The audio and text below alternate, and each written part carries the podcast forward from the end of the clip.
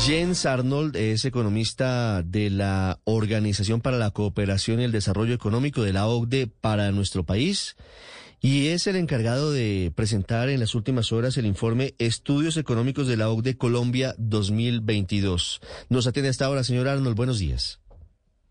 Muy buenos días, Ricardo. Un gusto estar con ustedes. Gracias por la invitación. Señor Arnold, de acuerdo con el estudio que hace la OCDE de la economía colombiana, ¿se recomiendan más impuestos para que los más colombianos paguen eh, tributos en los próximos años? Mire, Ricardo, nosotros miramos la economía colombiana en comparación con otras eh, economías y lo que vemos que eh, los ingresos fiscales se sitúan solo al 20% del PIB. Y esto puede muy bien no ser suficiente para satisfacer las crecientes demandas sociales que hay, y con razón, y para al mismo tiempo preservar la necesaria inversión pública en infraestructuras, en educación, en salud. Entonces, por ese lado, nos parece interesante pensar en cómo aumentar estos recursos del sector público para brindar mejores servicios públicos. ¿Y cuáles serían las fuentes para aumentar esos recursos públicos, según el estudio que hace la OCDE, señor Arnold? Mire, eh, hay varias comparaciones, ¿no? Por un lado, vemos que tan solo el 5% de los colombianos paga el impuesto a la renta de, la, de las personas, ¿no? Y esto es probablemente la mayor diferencia entre Colombia y el resto de los países de la OCDE.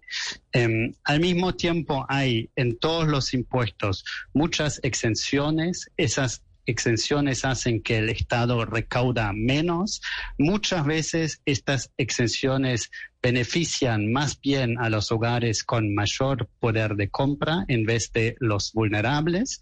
Entonces, ahí hay varias, varios factores, varios desafíos dentro del sistema tributario que hay que remediar. Y nosotros proponemos un conjunto de medidas que claramente dejaría en mejor posición los 50% de la población que menos ingresos tienen y aumentaría probablemente un poco la carga eh, impositiva sobre eh, los hogares con mayores ingresos. Y eso va de la mano con una mejora del sistema de protección social en eh, Colombia, porque esto nos parece un tema muy, muy importante. Solo un 28% de los adultos en edad de pensión tienen una pensión contributiva.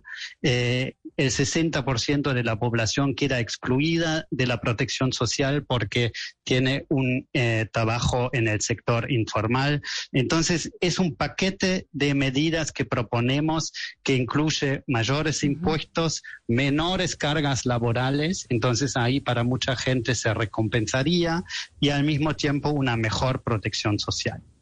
Sí, menores cargas laborales, exactamente cómo. Mire, básicamente las cargas laborales eh, inciden sobre el trabajo formal. ¿No? Entonces son un fuerte desincentivo para crear trabajo formal. En Colombia eh, para una persona que gana el salario mínimo, estas cargas laborales son más o menos del 55% del salario de lo que se lleva el trabajador. Esto es un costo muy alto. Y hemos visto en el pasado que a la hora de bajar esto, estos costos, por ejemplo, con la reforma de 2012, hay una reacción en el mercado laboral, o sea, aumenta la formalización. Entonces, es importante esto para romper este círculo vicioso que tenemos hoy en día, donde em, los trabajadores informales quedan excluidos de los beneficios de la seguridad social, mientras que la informalidad al mismo tiempo se perpetúa por esas elevadas contribuciones y costos no solo salariales que financian las prestaciones de los trabajadores formales. Señor Arnold, ¿el próximo gobierno de Colombia tendría que pensar en una nueva reforma tributaria? Y le agrego otra cosa, ¿tendría que pensar en una reforma pensional?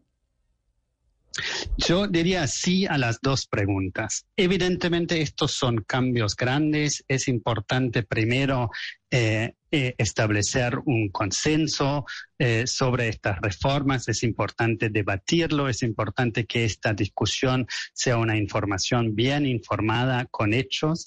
Pero claramente tanto del punto de vista de la sustentabilidad de la, de la deuda, de la sustentabilidad fiscal del Estado, como también por el lado de la estructura del, del sistema tributario en Colombia, que, es, eh, que tiene muchos desafíos, y también para financiar una mejor protección social en Colombia. Estas son las tres razones por las cuales creemos que va a haber, el próximo gobierno va a tener que rever este tema mm. eh, de los impuestos. ¿En qué está pensando o cuál es la propuesta de la OCDE para una eventual reforma pensional en Colombia? Usted seguramente sabe, señor Arnold, que se ha intentado en varias oportunidades y que no ha sido posible porque la resistencia, la oposición ha sido muy grande y pues en los últimos meses la situación y el ambiente en Colombia no han permitido que salgan adelante grandes transformaciones. ¿Cuál es la propuesta de reforma pensional de la OCDE para Colombia? Claro, la respuesta nuestra es básicamente ofrecer beneficios universales a trabajadores formales e informales de igual manera. O sea que no haya una diferencia entre si un trabajador tiene un trabajo formal o no. Hoy en día, como ya dije, 60% de la población está completamente excluida del sistema formal y esto es un, gran problema. Entonces, solo el 28% tiene una pensión, después hay injusticias dentro de este sistema mismo.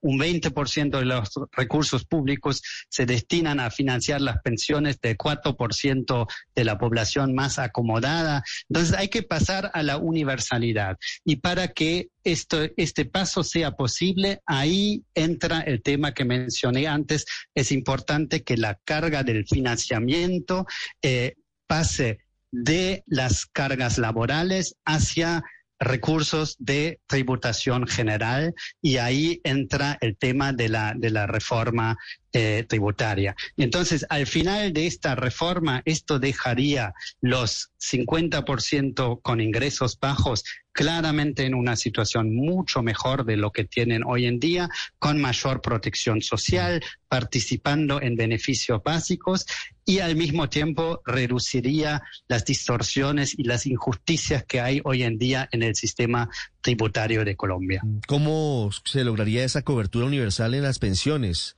¿Aumenta la edad de jubilación o de dónde vendrían los recursos?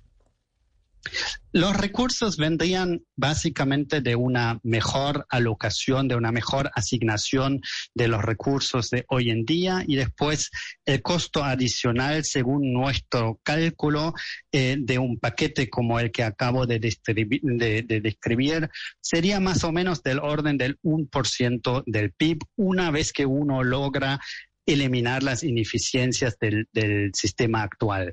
Entonces, esto claramente requiere un rebalanceo del sistema tributario. Por un lado, reducir las múltiples exenciones impositivas. Eso tiene un gran potencial para disminuir los gastos fiscales y fortalecer el, recaudo. Y después, más allá de eso, evidentemente disminuir las contribuciones laborales y dar un rol más importante a los impuestos sobre la renta de las personas. Claro, hay que hacer un rebalanceo, pero lo que no hay que hacer es un sancocho, porque a la gente se vuelve un ocho si se le empieza a mezclar reforma laboral, reforma pensional y reforma tributaria. Concentrémonos en esto de la reforma pensional, que es bien importante, y en la primera parte de la pregunta que le hacía a Ricardo, que usted no respondió. ¿Se aumentan? La propuesta de ustedes es subir las edades de jubilación, sí o no? No, esto no es parte de nuestra propuesta. No es parte de su propuesta. ¿Cuál es el estudio y cuáles son las propuestas de la OCDE, señor Arnold, frente al IVA? ¿Cuál es la posición frente al IVA? ¿Proponen disminuir el IVA? ¿Proponen eh, aumentar la base del IVA? ¿Qué proponen, por ejemplo, también frente al impuesto a la riqueza? El mayor desafío que vemos en términos del IVA es lo que usted mencionó, sería aumentar la base. Hay hoy en día muchas exenciones en el IVA. Eh, algunas de esas exenciones benefician a gente, a personas con, eh, ingresos bajos, pero si uno mira dónde va esta plata, dónde va este recaudo perdido, en su mayor parte va a las personas, a los hogares más acomodados. Entonces, cuando uno hace una reforma así, es muy importante compensar los hogares con ingresos bajos. Ya la compensación del IVA es una, un, un, paso muy importante en esta dirección que tal vez se podría ampliar un poco para realmente asegurarse que los hogares de ingresos bajos no terminen perdiendo en una tal reforma, pero es muy importante ver el sistema como un conjunto y ver dónde queremos llegar, cuáles son las eh, cosas que hoy en día no funcionan y cómo podemos mejorar esto.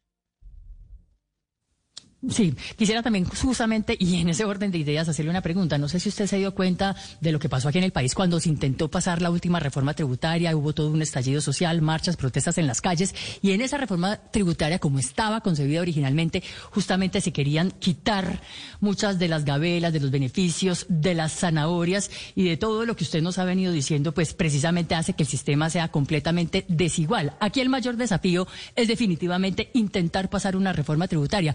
¿Consideraron ustedes esa parte política y social y qué tan viable ven realmente que después de lo que pasó y después de lo que estamos pasando, el nuevo presidente logre pasar una reforma tributaria por el Congreso que toque lo que ustedes quieren que toque?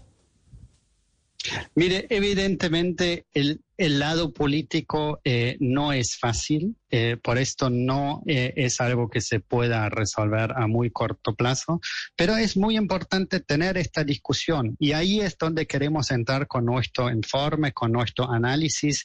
Publicamos ayer un informe de 120 páginas que analiza estas cuestiones con mucha profundidad y lo importante es realmente ver el conjunto del paquete es posible diseñar un paquete que tenga un efecto progresivo, o sea, que mejore la situación económica de la mitad con eh, ingresos más bajos y que al mismo tiempo resuelva todas esas deficiencias del sistema tributario actual. Mm. Realmente creemos que esto es posible. En nuestro informe tenemos todo el análisis detallado de cómo esto podría eh, hacerse y realmente es importante empezar con este debate hoy, empezar con este debate incluso eh, en vista a las, a las elecciones. Es parte del debate político legítimo tocar estos temas que son muy importantes para Colombia hoy y así al final de ese debate tratar de crear un consenso para reformas. Señor Arnold, permítame, le insisto en dos puntos para finalizar esta charla. ¿Cuál es la propuesta o sé, no sé si tienen una propuesta ustedes específicamente sobre impuestos sobre la riqueza? ¿Eso está dentro de las recomendaciones de la OCDE o no está dentro de las recomendaciones de la OCDE? Este es un tema que no se trata en nuestro informe. No se trata del impuesto a la riqueza. Y para finalizar, usted habla permanentemente en el informe de eliminar las exenciones, exenciones tributarias. ¿Esas exenciones que se proponen eliminar son para empresas o para personas naturales? Mire, exenciones hay en todos los impuestos en Colombia. Exenciones hay en el IVA, en el impuesto a la renta de las personas y en el impuesto a la renta de las, de, las empresas. Entonces, lo primero sería hacer una evaluación de qué es lo que es necesario, qué es lo que realmente tiene un sentido y qué es lo que no lo tiene. Ahí ya hubo un informe de la eh, OCDE conjunto con otros organismos que salió el año pasado, que realmente es una buena base para avanzar. Y ahí lo que se vio es que muchas de las exenciones hoy en día es muy difícil justificarlas en todos los impuestos. Entonces, habría que empezar por ahí, aumentar las bases, lograr un trato más igual de todos los contribuyentes y, y a partir de ahí ver cuál sería el próximo paso es Jens Arnold, economista de la OCDE para Colombia, hablando de este informe que es el punto de partida para unas discusiones de fondo serias, complejas si se quiere, que tendrán que empezar a tener los candidatos a la presidencia, más allá de los videos graciosos en TikTok más allá de las groserías en videos muy eh, efímeros que se publican en Twitter, más allá de candidatos ebrios en tarima. Estos son los temas de fondo que necesita debatir Colombia. Señor Arnold, muchas gracias. Ha sido usted muy amable. Muchas gracias, Ricardo. Un saludo.